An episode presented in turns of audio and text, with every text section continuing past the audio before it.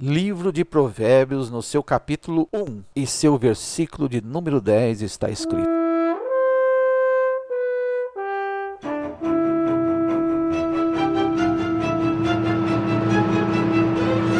Meu filho, se os pecadores te quiserem seduzir, não consintas. Salomão aqui aborda o seu próprio filho e seus amigos, e abre aspas aqui em amigos. Esse fato por si só é merecedor até de uma pausa. Salomão faz isso porque ele conhece as seguintes verdades: você vai ser atraído para o que eles gostam a música que eles gostam se tornará a música que você gosta.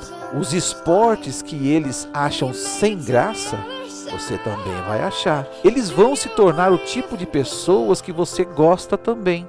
Salomão sabia que se seu filho escolhesse amigos que fossem pecadores, eles iriam destruir qualquer interesse em Deus. Seus amigos podem moldar o seu caráter.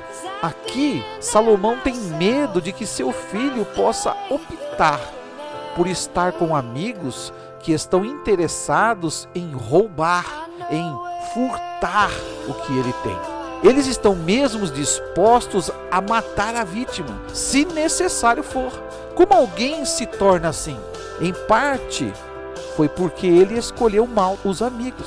Salomão sabe que seu filho poderia se tornar igual a eles. Paulo disse claramente em 1 Coríntios, no seu capítulo 15, verso 33: Não vos enganeis, as más conversações corrompem os bons costumes. Aparentemente, uma pessoa pode ser enganada em pensar: não vai doer se eu ficar com eles ou eles não serão capazes de mudar quem eu sou. Errado.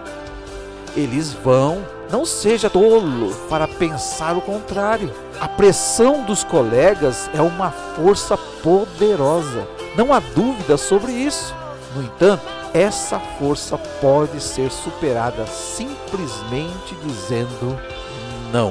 O que os amigos estão oferecendo soa muito atraente. Uma casa cheia de riquezas. O que pode ser melhor do que isso? Mas, por mais atraente que isso possa ser, o filho tem que ser sábio, o suficiente para ver através disso. Ele tem o direito de escolher e de rejeitar sua oferta. Embora este material seja para jovens, continua sendo verdade para pessoas de todas as idades. Escolha bem seus companheiros. Adolescentes precisam encontrar amigos que têm interesses espirituais. Estudantes universitários precisam encontrar aqueles no campus que têm um relacionamento com Deus. Adultos precisam encontrar um ambiente de trabalho que lhes permitam seguir a justiça. Ninguém precisa escolher a TV como seu companheiro ou a música que é feita por pessoas não espirituais sem Deus. No livro de Salmo 119, no seu verso 105, está escrito: A tua palavra é lâmpada que ilumina os meus passos e luz que clareia o meu caminho. Agradeça a Deus pelo que conquistou até agora. E peça a Ele para lhe dar sabedoria para conquistar muito mais. E lembre-se: onde há fé, há amor. Onde há amor, há paz. Onde há paz, há Deus. E onde há Deus, nada falta. Deus abençoe você com a graça, paz e sabedoria que só dele pode vir.